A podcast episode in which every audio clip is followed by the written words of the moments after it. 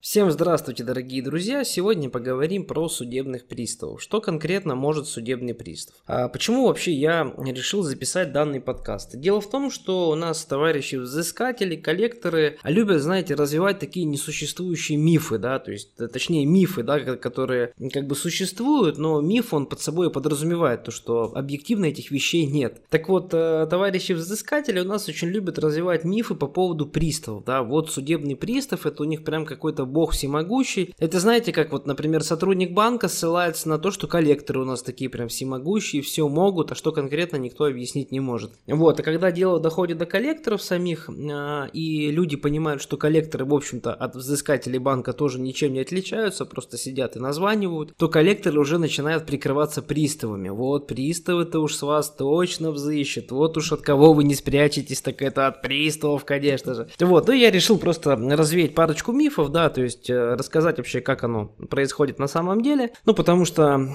у меня, во-первых, в команде, в моей личной команде, да, моей юридической компании работал не один пристав судебный бывший, причем там люди были, были со стажем 3, 4, 5 лет, то есть реально, ну, люди точно знают, как происходит работа у судебных приставов. Ну, естественно, я а, общался с ними, если они были моими сотрудниками, и очень плотно понимаю и знаю, как работает судебный пристав. Начнем с того, что на одного судебного пристава в среднем приходит находится по 10 тысяч дел. 10 тысяч дел, друзья, вы не ослышались. То есть представьте, вот вы работаете приставом, у вас 10 а, тысяч различных должников. Сразу попробуйте вот с этой, с этой точки зрения а, проверить те гипотезы, которые вам преподносят коллекторы, что пристав будет за вами бегать, прям там, я не знаю, придет домой, будет спать возле вашего подъезда, ждать, когда вы придете домой, чтобы вытащить из дома ваш старый диван. Ну, уже, наверное, вам стало смешно. Вот часто очень коллекторы любят так говорить, да, что пристав придет домой, там, опишет ему имуществом. Ну, во-первых, друзья, надо помнить, что все предметы быта, а я уверен, что у вас дома в основном это предметы быта. При всем уважении, у меня точно так же. То есть у вас вряд ли там золотые унитазы, на, на стенах там висят бриллианты, картины там да Винчи, которые миллионы долларов стоят. То есть при всем уважении, я, друзья, а, точно знаю, что у вас, скорее всего, там просто, ну,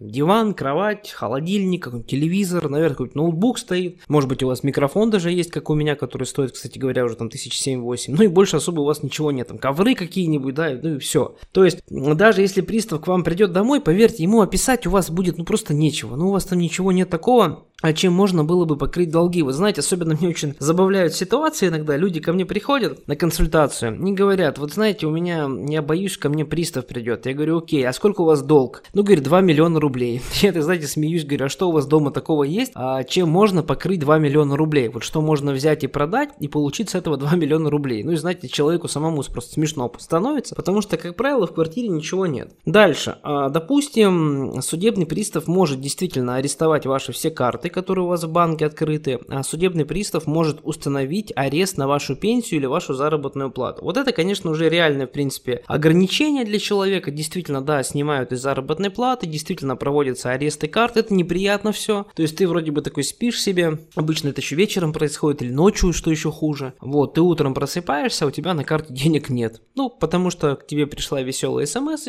что у тебя произошел арест счетов. Действительно, да, пристав это может сделать. Но, друзья, опять же, что в этом такого страшного? Во-первых, если вы знаете, что у вас проблемы с долгами, то будьте любезны денежки на своих карточках не хранить. Этого делать вам нельзя сейчас. Ну, точнее, нежелательно. Я, конечно, не могу вам запрещать, но если вам вы хотите все-таки свои денежки подсохранить, то лучше этого не делать. Это первый момент. А второй момент, но все-таки долг, он есть долг. И то, что пристав а, с вас будет даже удерживать деньги, там даже заработной платы, а, ну, вы просто отдаете свой долг. То есть ничего страшного, опять же, не происходит, да. А потом, а следующий момент. Вы всегда можете понизить процент списания. То есть, например, если с вашей заработной платы удерживают там 50%, вы всегда можете к приставу сходить э, на прием, написать заявление на понижение процента списания. Получится у вас или нет, это вопрос, конечно, уже другой. Здесь уже нужно рассматривать вашу ситуацию. Но в любом случае, когда ваше дело ведет пристав, есть куча у вас прав. Поверьте, вы можете и проценты списания там понижать, и можете ускорить закрытие исполнительного производства, если у вас ничего нет. Но в целом, вот судебный пристав, вот вообще вот если рассматривать реалии, максимум, что вам сделает судебный пристав, это арестует ваши счета,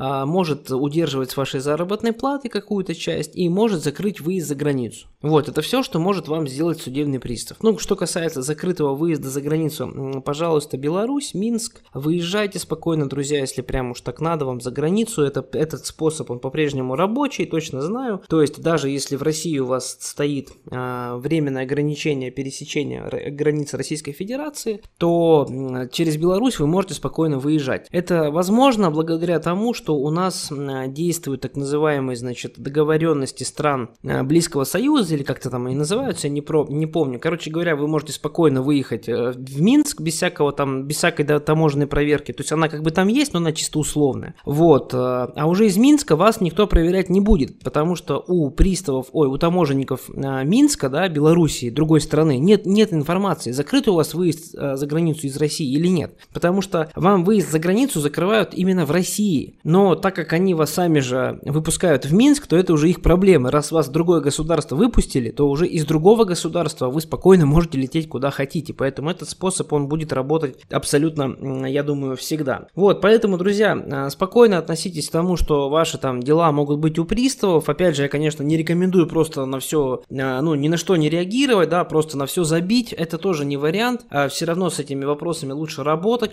чтобы как минимум оптимизировать те списания, которые могут быть от судебных приставов. Да еще лучше, конечно, рассмотрите сразу же возможность банкротства, потому что если вы обанкротитесь, то вам, в принципе, уже никакие долги э, будут абсолютно не страшны. Все, друзья, желаю вам удачи, нужна будет юридическая помощь, сами знаете, где меня найти.